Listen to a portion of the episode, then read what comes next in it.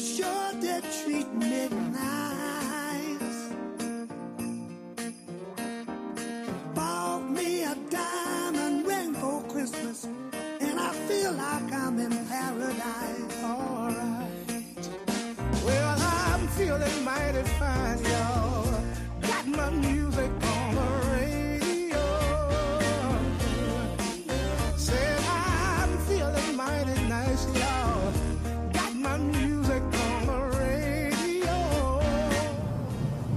Buenos días, lunes 13, 12, 12 de diciembre de 2016.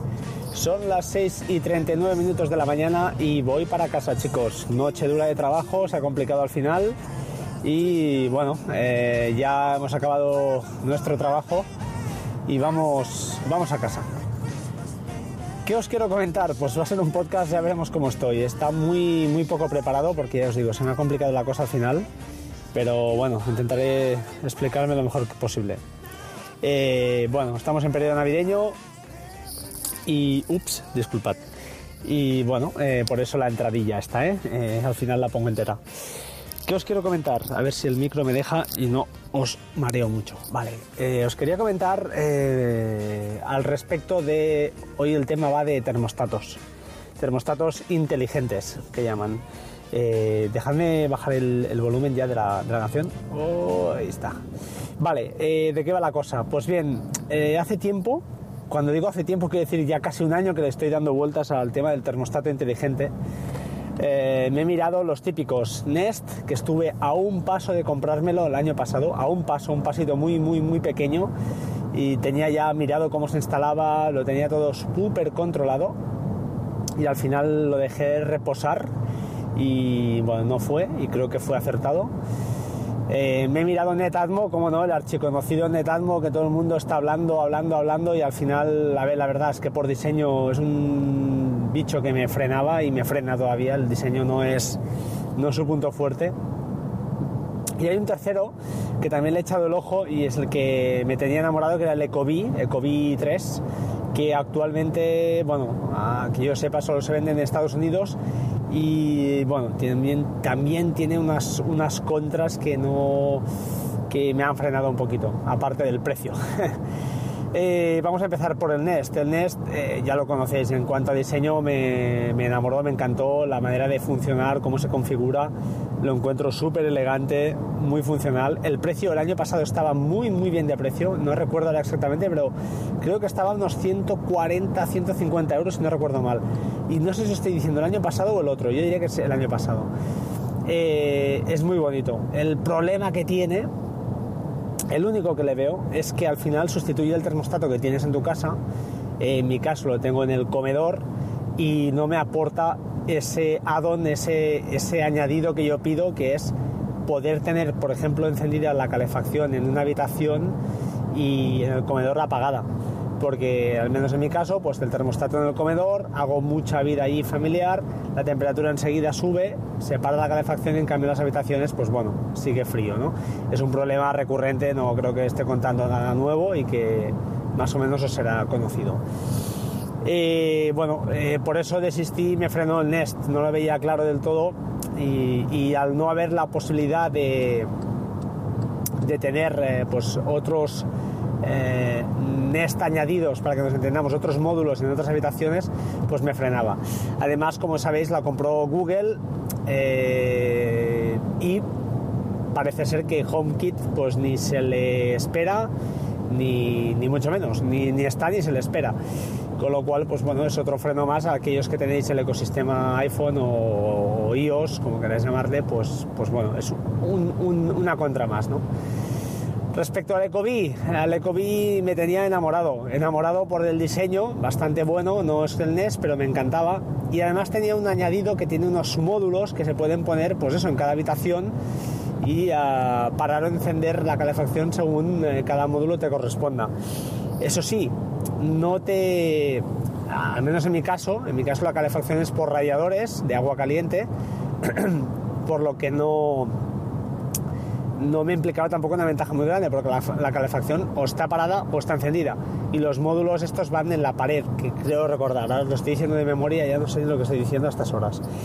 Total, que bueno, además eh, estaba el precio me frenaba y otro hándicap muy grande es que solo estaba en Estados Unidos y de momento que yo sepa aquí tampoco ha llegado. Eh, en esto, en esto, aparte de estar mirando, que ahora os hablaré de Netatmo, que al que ya conocéis seguramente, estuve mirando una empresa que se llama AirZone, AirZone, que se dedican a hacer montajes de canalizaciones básicamente de aire por todo el piso, a no ser que ya las tengas, y te montan unas rejillas motorizadas en cada una de estas eh, llegadas a cada habitación, a cada, a cada dormitorio, montan unas rejillas con un, motorizadas que se pueden abrir o cerrar. Entonces ellos te montan un aparato muy guapo, la aplicación es genial, eh, intentaré dejar las notas del programa el, link, no sé si lo haré esta, cuando lo escuchéis a mediodía o tarde, aunque estoy grabando, ya os digo, ahora son las 6.45 del lunes. Eh, como os decía, eh, este la ventaja que tiene es que te montan un aire acondicionado, al final es un aire acondicionado que se mueve por los, por los canales, por los canales que están ocultos y te han montado en falsos techos, por ejemplo y según quieras la temperatura en cada una de las habitaciones, pues la rejilla se abre o se cierra y te pueden lanzar aire caliente o aire frío. Ventajas, pues eso, cada habitación independiente, sin ningún problema, la aplicación es brutal, tienen años de experiencia, eh, tiene muy buena pinta. Contras, el precio, en mi caso había que canalizar todo el piso, o una parte del piso, las canalizaciones básicamente era el pasillo, pero hay que hacer obra, y las máquinas no son baratas. Ya os digo que el presupuesto era bastante, bastante muy alto. Eh, algo que ahora mismo pues pensé que para los días que yo pongo la calefacción en mi casa y para los días que pongo el aire acondicionado realmente eh, no, no, no, implicaba o no, no creo que valga la pena esa, esa inversión por el precio que tiene y mm, al menos en mi caso el retorno para que nos entendamos si podemos calcularlo de alguna manera pues no, no lo veo viable.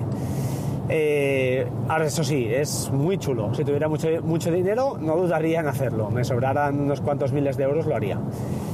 Finalmente vamos al Netatmo. Netatmo ya lo conocéis, tiene un... el termostato en sí no es muy chulo. Me diréis, hostia, tiene el mismo problema que el Nest. Al final es un termostato que va en un, único sitio. Mm, sí, pero no. A día de hoy sí. Ah, espero que el mes que viene o el otro ya no están a punto de sacar unas válvulas que dicen que serán compatibles con el 90% del mercado europeo, creo, o español, creo que era europeo. Con lo cual estas válvulas se colocan en los radiadores de agua, eh, se sustituye el típico abrir-cerrar que tienes en, este radiador y lo cambias por este, por este que es inteligente. Este, en cuanto a diseño, sí que es muy chulo, la válvula me parece muy, muy guapa y tienes, entiendo, un sector de temperatura y él mismo pues te abrirá o cerrará las otras válvulas de cada radiador en los que tú, en el que, los que tú, disculpad, tengas estas válvulas, abrirá o cerrará según le interesa a ella, al, termostato al según la temperatura que tú quieras en cada habitación y tendrás calefacción o no en esas habitaciones. Eh, solo funciona para la calefacción, correcto. En mi caso ya me vale, sería lo ideal para mí. Es decir, yo quiero la habitación de la niña pues caliente y el comedor pues seguro llegará a la temperatura de 21 o 21 grados y medio antes, seguro, pues que me cierre las válvulas del comedor, pero la calefacción siga encendida y a, la habitación de la niña pues siga, siga, siga llegando el calor, ¿no? Eso es la idea. Eh, ¿Cuándo lo voy a hacer? Pues no lo sé. Esa es la gran pregunta. Eh, perdí la oportunidad. Tuve el Netatmo a 126 euros, creo que estuvo el día del Black Friday. Incluso dos o tres días después. Y fui burro porque no lo vi claro, no lo tenía del todo claro. Y me esperé, me esperé y al final lo perdí. Ahora están 153 o 152, no lo sé. Son 20 y pico euros de diferencia, pero la verdad tampoco me corre prisa. O sea que si no es este año, igual me espero y es el año que viene no lo sé.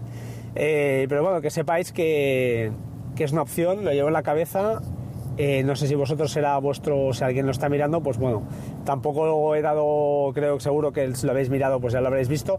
A lo mejor Air, Zone no lo conocíais, pues bueno, ya tenéis un motivo más para invertir el dinero y dejaros la pasta si queréis eh, tener la casa, pues eso, a una temperatura muy homogénea, eh, muy controlado todo pues por internet, una domótica barata, ya sabemos que no es la centralita Edomus, pero como ya, ya habréis también algunos los que os gusta el, tema este, pues sabéis que la domótica todavía está está verde. Eh, todavía hay cosas interesantes, están saliendo cosas muy chulas, pero le falta ese punto de, de, mm, ¿cómo le diríamos? Eh, punto para, para, hacerlo más fácil, ¿no?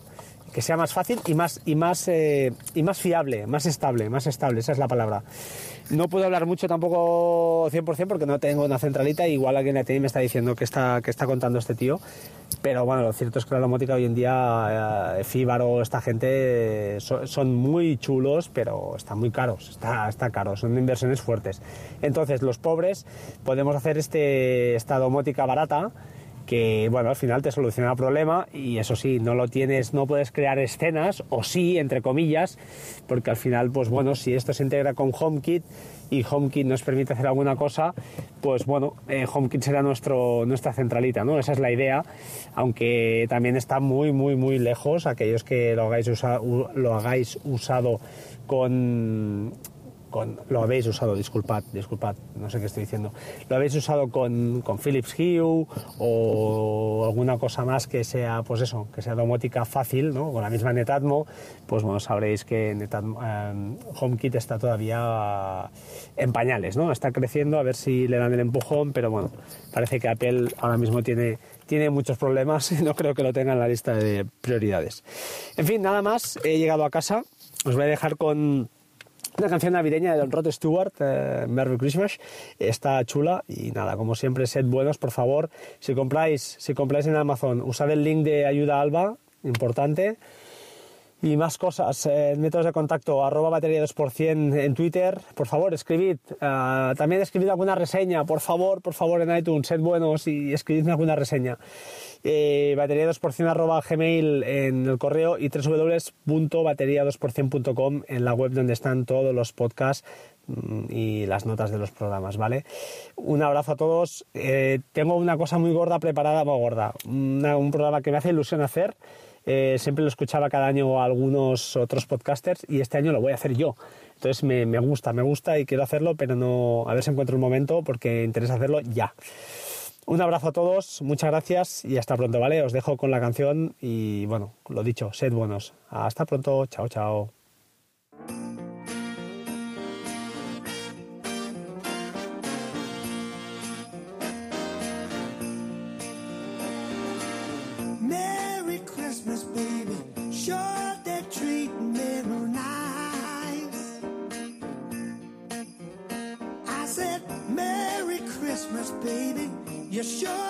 Did midnight.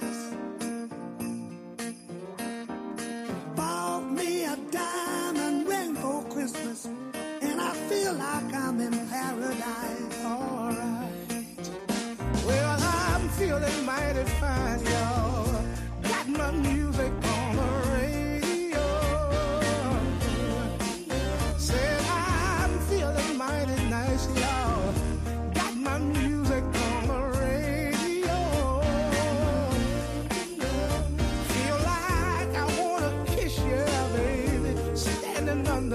that mistletoe, that mistletoe, yeah. Santa came down the chimney, mm-hmm. half past three, y'all, mm-hmm. and he left all them good presents for my baby.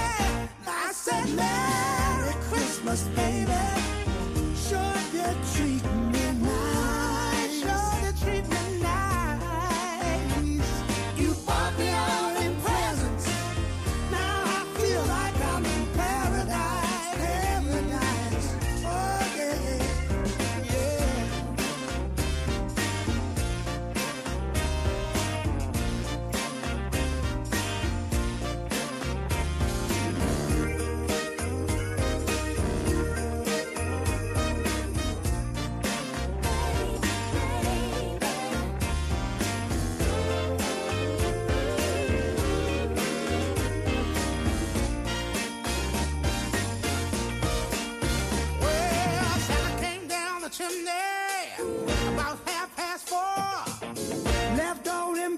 for me, lying.